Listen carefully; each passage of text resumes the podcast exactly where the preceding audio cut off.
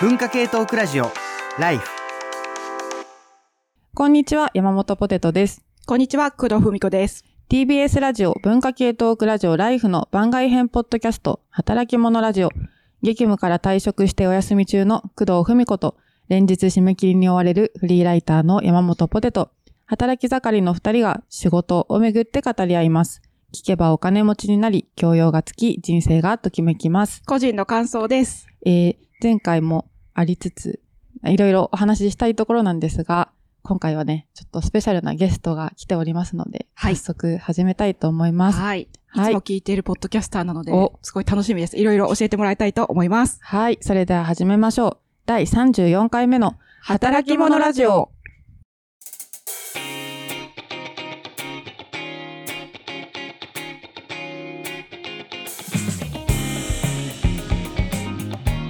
今回はゲストをお招きしました。北海道在住の米農家にして、ポッドキャスト、営農とサブカルでパーソナリティをされているジョンさんです。ジョンさんよろしくお願いします。北海道在住の米農家の営農とサブカルのジョンと申します。よろしくお願いいたします。よろしくお願いします。すすいません。あのーはいはい。聞いてる皆さんの感想としては、誰だよっていう風なことがへ書いと思うんですけれども。そんなことないと思います。はい。あの、たくさん、あの、いろんな素晴らしいゲストの方々の次は私でいいのかっていうのはすごく不安なんですけども、今回よろしくお願いいたします。よろしくお願いします。えーまずは簡単にジョンさんのプロフィールを紹介したいと思います。北海道江別市で農業を営む。2011年より農業に関するポッドキャスト、バカ農業、ノーコロを企画運営。2020年7月より、日々の営農とサブカル作品について話すオーディオエッセイ番組、営農とサブカルを開始。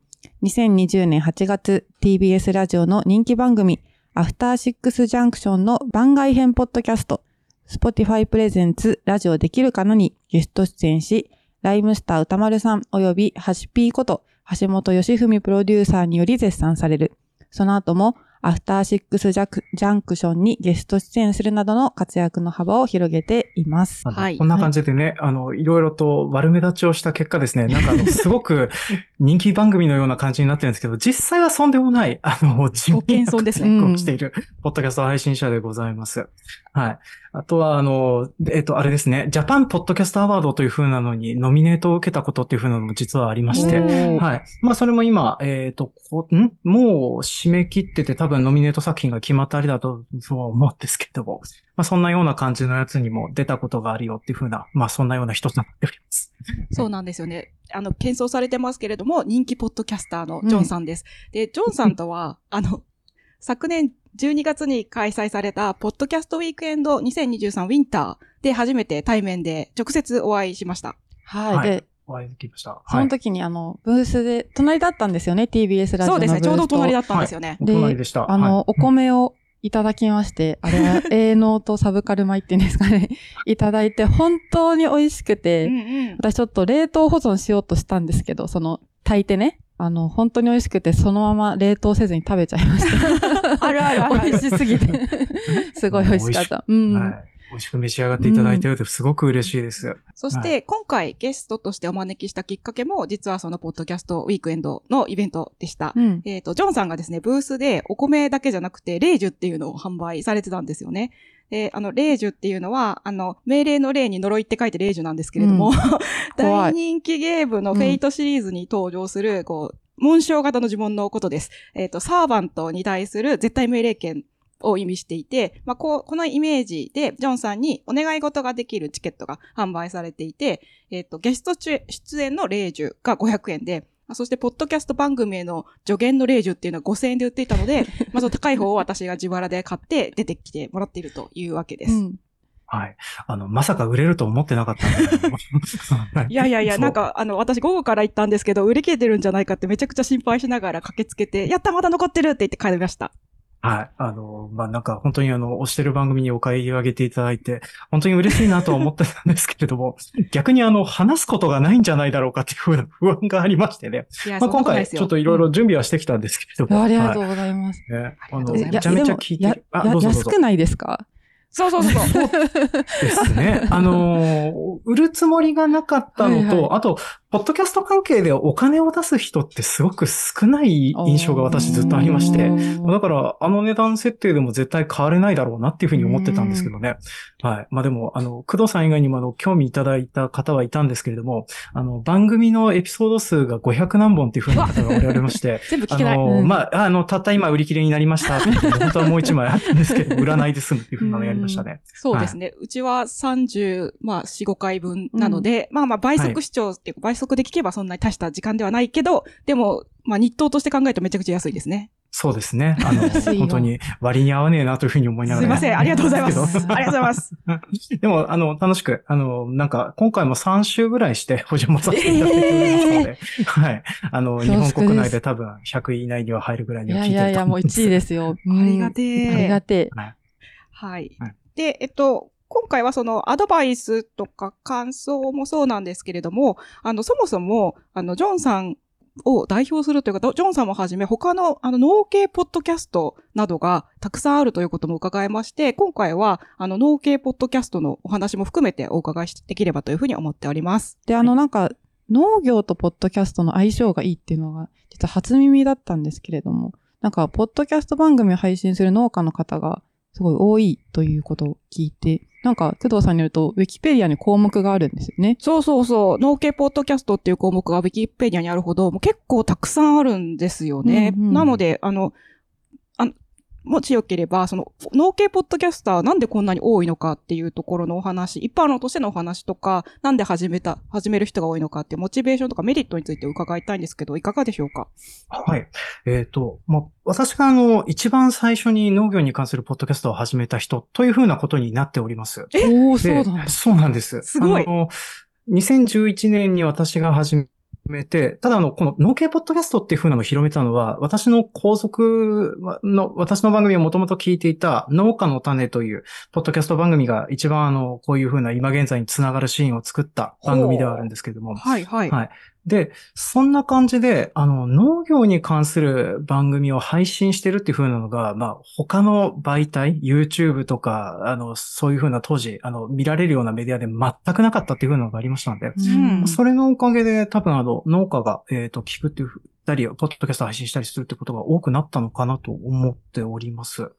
で、あと、あの、そう、農系ポッドキャストっていうふうに、まあ、名前がついたあたりからずーっとあの、長らく、あの、こんなようなことをやってはいるんですけれども、そ う そうなんです。まあ、私はあの、えっ、と、どっちかっていうと、これ、そう、あの、農系ポッドキャストリスナーとか農系ポッドキャスト配信されてる方からすると、あの、外れ地にいる人なんでね、なんかあの、一般論でちょっとまず話をさせてもらいますけれども、はい、はい。はい。まず、あの、農系ポッドキャストをする理由というか、まあ、その辺の部分なんですけども、あの、なんですかね、趣味と実益の実益の部分が結構大きいようなものだったりするんですよね。うんまあ、例えば、あの、普通にあの自分の農作物を売りたりですとか、あと、こんなようなことを勉強してくれるんで聞いてくださいとか、あとは、あの、実際にあの、配信をしている内容を、えー元にして、講師業を受けるための、えーそういう実績作りとしてやられてるっていう方も、はいはい。まあそういうふうなのも結構いらっしゃったりしておりますね。うんで、割とあの、そうですね、あの、講師業とかそういうふうなことをされる方は、あの、顔写真がデカデカと出て本名でやってられちゃう場合とかもあったりはしますけれども、はい。まあ、大体あの、そういうふうなものも、あの、目当てにして、ポッドキャストをやってるっていうふうなことが多いのかなとは思います。であとは、あの、もともとこういうふうなね、えっ、と、農家自身がすごくラジオを聞くっていうふうなのがあるので、へえ、あ、そうなんですね。はい。あの、ずーっと仕事中、あの、暇なもんですから、耳で何かしらを聞いてるっていうふうなことが多くてですね。。はい。まあ、それもありまして、多分、あの、すごく、あの、まあ、ポッドキャストの方とかも、もともとあの、聞いてる人が多かったので、まあ、それで広がりが多かったのかなっていうのがありますね。で、あと、これちょっと農業独自の理由かなとは思うんですけども、あの、自分の人の話を聞いてくれる人がほとんどいないっていうのが寂しい結構ありまして、ね。何？寂しい話 何？う何？んうんうん。で、あの、これあの、都会とか、あの、街中とか他の業種とかだったら、まだあの、例えばあの、自分の同業者同士で話をする機会とか、あとは仲間を探すとかっていうふうなことが多くあったと思うんですけれども、はい。まあ、田舎なもんですから、例えばあの、農業について喋りたいですっていうふうに言っても、あの、この仕事自身、自体っていう風なのが、あの、えーなんていうかね、働いてる人のモチベーションのばらつきがすごくあるような業界なもんですから、うんやる気があって仕事の話をしたいっていう風になっても、あの、聞いてくれる人が全くいないっていう風な場合もありますしね。まあそういう風なのがありまして、なんかあの、自分はこういう風な農業をやりたい、こういう風に考えてますっていう風なのを発表する場っていう風なのが全くないおかげで、多分配信したくなるっていう風な気持ちもこの辺にあるんじゃねえかなって、えーうん私自身はちょっと思ってたりしておりますね。なるほど。ここ最近はね、ポッドキャストが、まあ一番多かったりはするわけなんですけれども、なんか、あの、YouTube とか Instagram とかそういう風な表現系の人もいるみたいですけれど、まあ、えっ、と、まあ、ポッドキャスト聞いてる農家は割とポッドキャストこんな感じでやりがちだなって思ってますね。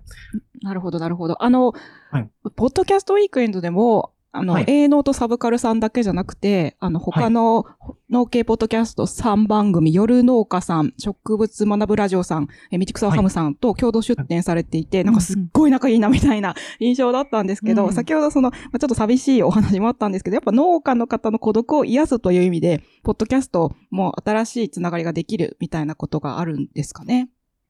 そうですね。なんかあの、そういう風にやってらっしゃる方が多いと思います。あ、ジョンさんは違う。はい。私は、あの、自分でここのポッドキャスターっていう風に名乗ってるぐらいで、はい。あの、まあ、なんか、仲良くそういう風に群れていろいろやるっていう風なのからは離れてる方向であったりするんですけども、あの、けど、あの、あの、なんか他の3番組と、ポッドキャストウィークエンドで一緒に出展させてもらったメンツっていう風なのは、あの、私の番組のリスナーで特に熱心な人が、あの、山本浩平さんっていう夜のポッド、農家を配信されてる方なんですけども、うんはい、オーバーザさんで一気にブレイクした。はい、そうです。オーバーザさんで一気にブはいはいはいレイクした方ですね。あの、みかん、みかんの？そうですはいね。はいはいはいみかん。みかんの人です。うんはい。まあだからあの、ポッドキャストウィークエンドの時はほとんどあの、夜の農家ブースト化してるぐらいには、あの、他のリスナーの方が来ていて、俺の名前じゃなくてもよかったなっていうふうに思いながらやっていたんいですけど。やいやいやいや。はい。まあでもあの、なんか、やっぱり自分の番組を聞いてるっていうふうなうんところのおかげで、楽しくやらせていただいたなっていうのはあったりはしますね。うんまあ、けど、うん。他のポッドキャストさんとかもそうなんですけども、農家関係の番組同士、それぞれに聞き合ったり、あとはあの、ゲスト出演し合ったりっていうそうそう、仲いいですよね。いいそうな。なんですよね。うん仲はよ、いいんですよね。だから私もそういうふうに出たいなっていうふうに思うことはあるんですけども、あの、私あの、農系ポッドキャストっていうのが始まる前からやってる、うんシーラカンス的な人なんでなかなか声をかけてもらえないんですよね。なるほど。えっと、すいません。はい。そのシーラ関数の話を詳しく聞きたいんですけど、うん。まああ、前人未到というか誰もやってない中でうん。始められたということだと思いますが、どどうして始めたって、きっかけは何だったんですか、うん。はい。えっ、と、このきっかけっていう風なのがですね、あの、私あの、ポッドキャストを、まあ、この番組始める、あの、その、農系ポッドキャスト的なものを始める前からずっと聞いてまして、うん。で、それで、まあ、いつか自分でポッドキャストやりたいっていうふうには思ってたところから話していって、で、それであの、話す題材で何がいいかっていうのが、あの、すごく悩んだ結果、あの、自分が喋れる、一番あの、手っ取り早く喋ることが農業だったんで、それであの、うん。農業のポッドキャストをするっていうふうなところからスタートしてはいたんですよね。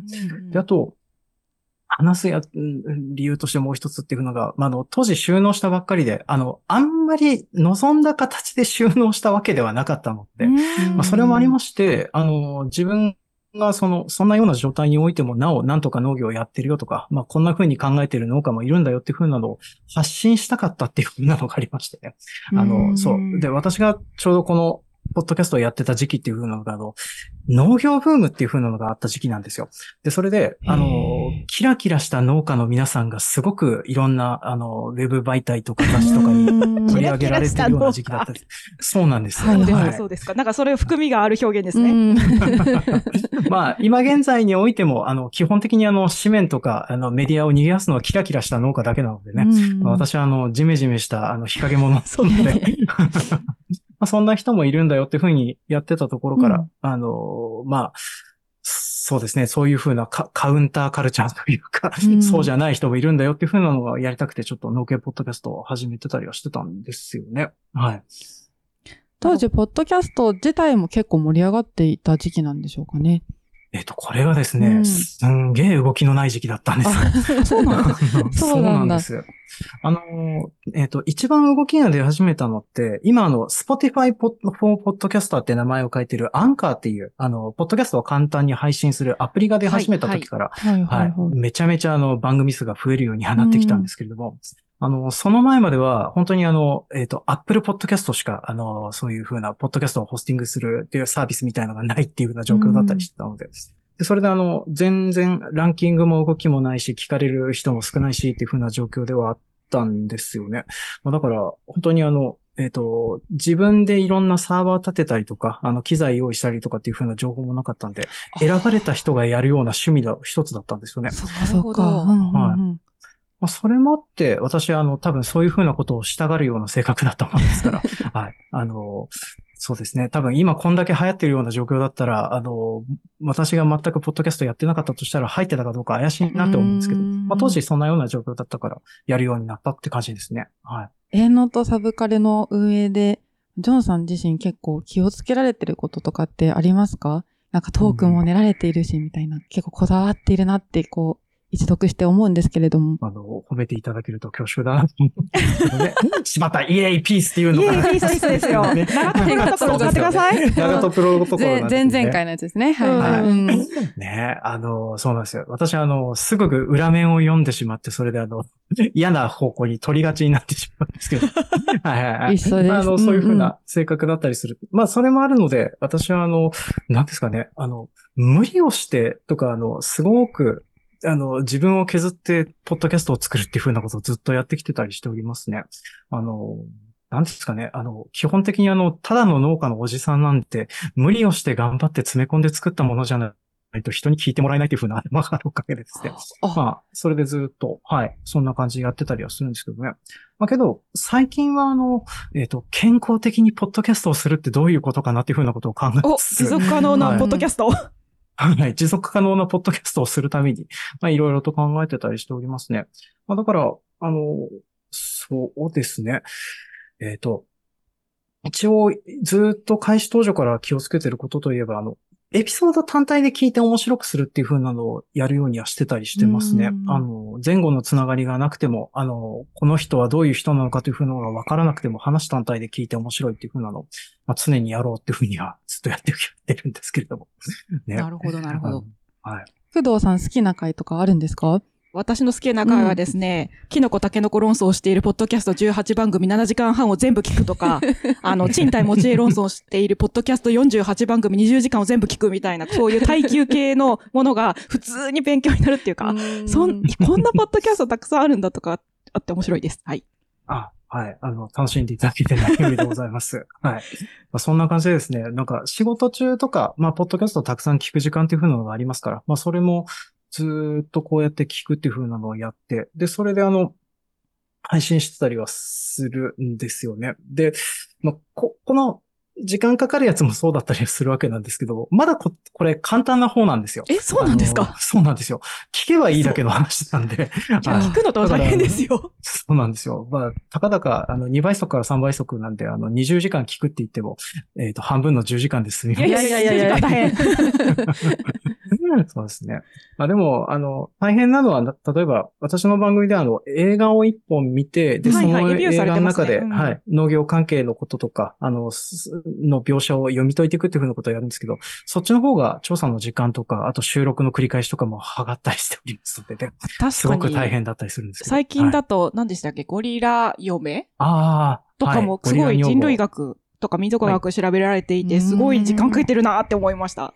あ、ありがとうございます。はい。でも、あそうなんですよ。あんな感じでですね、なんか、台本とかそういう風なのをがっつり練っていろいろ喋ろうかなっていう風に詰め込み詰め込みでやった結果ですね、あの、番組配信時間が一人配信分の番組なのに異様に長く 確かにそれはあるかもしょっちゅうあるんです。はい。なるほど。えー持続可能なポートキャストを目指していいですね。すごい私、今感動したのは、こういうふうなね、なんか気をつけられていることありますかって言ったときに、結構、まあ、持続可能なお話は出てきましたけど、あの、無理してないで自然体でやってますってみんな格好つけて言いがちなのに、無理してますって。確かに。正直におっしゃるのがすごくいいな、なんかすごいいいなと思って、まあ無理してるよね、みんなって。なんか みんな、みんなは言い過ぎだけど、まあそうですよね。いいもの作りたかったら無理する面はありますよね。あります、うんあります。うんうん。そう。だからなんか、あの、収録は簡単にやってますって言うけど、多分編集に倍以上の時間かけてるっていうふうなことが結構あるとは思うんでね。他の番組とか聞いてても強く思います。うんはい。確かに。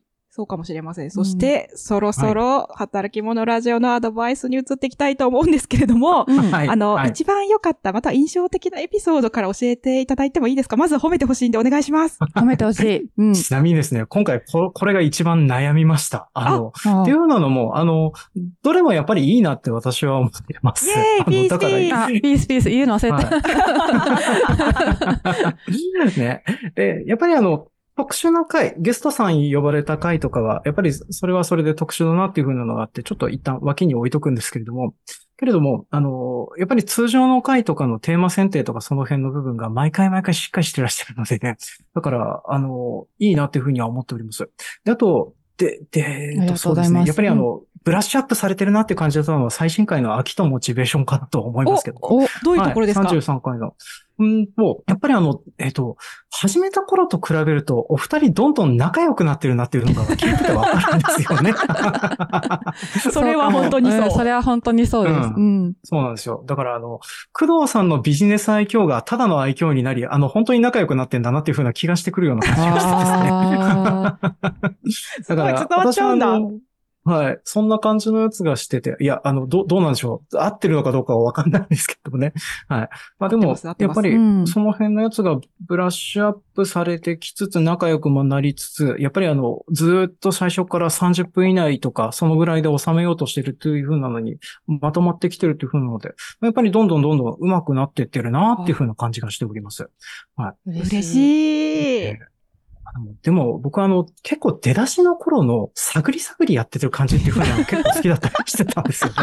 はい。探り探りでした。本当にそうでした。はい。はい。で、特に、あの、9回目の、えっ、と、長谷川プロデューサーがゲストに出られている方のはい後編の方、非主流派会社員その後の方とかは、あの、おそらく台本とかかなりかっちり作られてき、えー来てたとは思うんですけども、ええそれなのにもかかわらず、あの、考える時間とか、そういう風な間とかが長くあって、で、私はあの、こういう感じの余白みたいなものを感じられる瞬間がすごく好きだったりするんですよ。うんなるほど。うんうん。で、それがあの、やっぱりあの、今の方だと、あの、結構、あの、ブラッシュアップされて、きちきちっとまとまるようになってきてはいるんですけれども、けれども、その、学びした感覚の雰囲気っていう風なの良さを感じるっていうのがあったので、私はあの、その、会社員その後とかの方が、まあ、聞いててよかったなっていう風なのね、ちょっと思ってたりしておりましたね。はいな。るほどね。長谷川さん、本当に、あの、言葉を丁寧に選ぶ方なので、それもあったと思いますね。うんうんうんううんん。そして、でも実は、あ、どうぞ。うんうん。あ、いや、どうぞ、どうぞどうぞ。はい。あ、すいません。実は、あの、働き者ラジオ台本、い意外とちゃんと作ってるんですけど、うんあの、うんうん喋っていくと、うーん、なんか使われるの6割とか5割ぐらいで、あとはなんか自由になんか突然喋り出すとかも結構ある時もあるので、テンポが良くなっているとか、内容が詰まってきてるのは、なんかそのポテトさんと共有してる時間がどんどん長くなって、お互いのコンテクストが、文脈がよくわかるようになってきたっていうのが大きいかもしれません。。うんうん。あ、なんかそ、そんな感じも、うん、聞いてては思います。うん、うん、なるほど、なるほど。うん。関係性について、なんかこんなに的確に言われると恥ずかしいんだなっていう。そうですね。お前ら付き合ってんのかよって言われてるような感じ。うん、伝わるんだな。うん。うん。あの、好きな番組はパーソナリティ同士仲良くなってってほしいなって思いますよ。うんあの、どんどん仲悪くなってって尻切れトンボになる番組いっぱいありますから。怖い。うそうんなんですね。ちょっと怖い話聞いたところで、改善点とかももしあればご提案をいただけると大変助かります。うんうん今後の参考にしたいです。はい。あ、えっ、とですね、改善点として、あの、あ私が挙げられるのって1点だけなんですけれどもえっ、とですね、おそらく山本ポテトさんのマイクが近いと思います。え、えっ、とですね、なんか。番組聞いてて、うんうんあの、大体、ど、その最新回でもおいてもそうだったりするんですけども、うんうんうん時々あの、喋っててボフボフって音がするんですよね。あそうなんですうよ。んうんうん。や、多分、多分、吐く息が多いんだと思います。それもあるとは思うんですけど。マイクが近いのかな？あ、多分マイクの当て方かなと思います。ああの、私はあの、なんていうかね、正面にマイクを置かないで、ちょっと右斜め45度ぐらいに置いて、あの、喋ってるぼ吐く息が当たらない、直接当たらないようにするっていう風なのをやってはいるんですけれども。あなるほど。そ今それかもずらしてみました。ー今ずらしてる。あ、そうしたらいいのかも。多分それである程度解決できると思います。まあ、あとはあの、ポップガードみたいのを買って、それでどうにかするっていうのがいいかなと思いますけども。はい。で、基本的にあの、ポップノイズが乗るときっていうのは乗ってるときなので、うんうんあんまり指摘していいもんかどうかっていうのがすごく悩んでる部分であるんですけどね。確かに。いやそうねえ、悩んでたんですよ。なるほどね。で、ティッシュ巻いたりね、してそう、ましたよね。していた。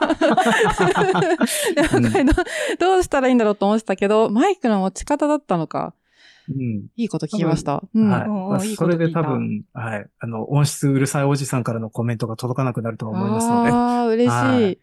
はいうん。ちょっと右にずらしつつやってみたいと思います。うんうん。はい。うんちょっとそれやってみてもらえるといいと思います。で、あとは、あの、あ、こうしたらいいんじゃないでしょうかっていう風な部分ぐらいしかなかったりはするんですよね。そう。聞きたいです、聞きたい。うん 例えば、あの、そうですね、前工場の部分。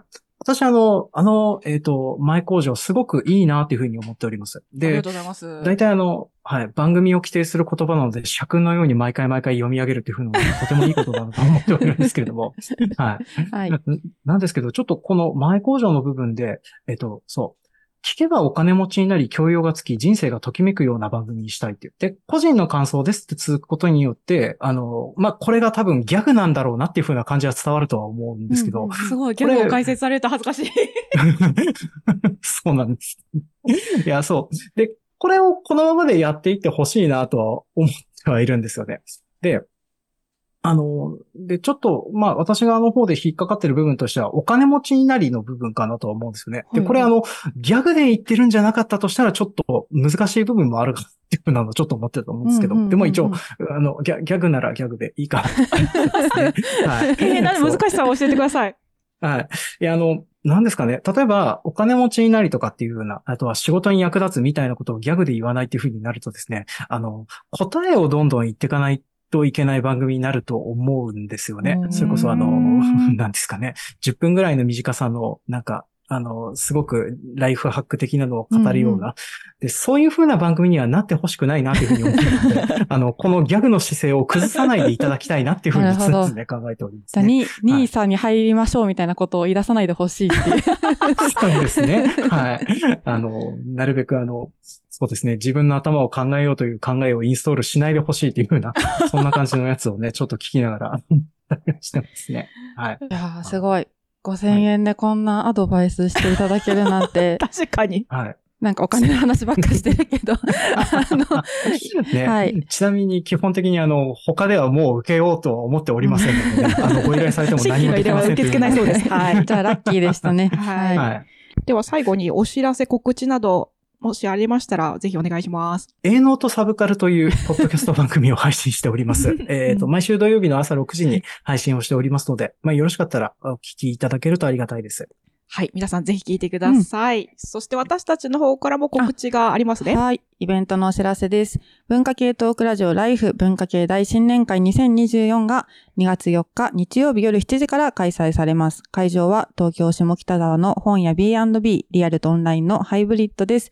イベントではライフのパーソナリティが2023年に出版された本の中からこれがおすすめ、これを読んでおくべきという本を選び、縦横無尽に語り倒します。えー出演者はライターの早水健郎さん、書評家の倉本沙織さん、人文ライターの斉藤哲也さん、そして我々二人山本ポテト工藤文子です。現在、チケットを PTX にて販売中です。詳細は概要欄に掲載されている URL からイベントページをご覧ください。皆さんのご参加お待ちしています。働き者ラジオは皆さんからの感想や質問を募集しています。お便りはメールアドレス life.tbs.co.jp まで題名に働き者ラジオと書いてメールをお寄せください。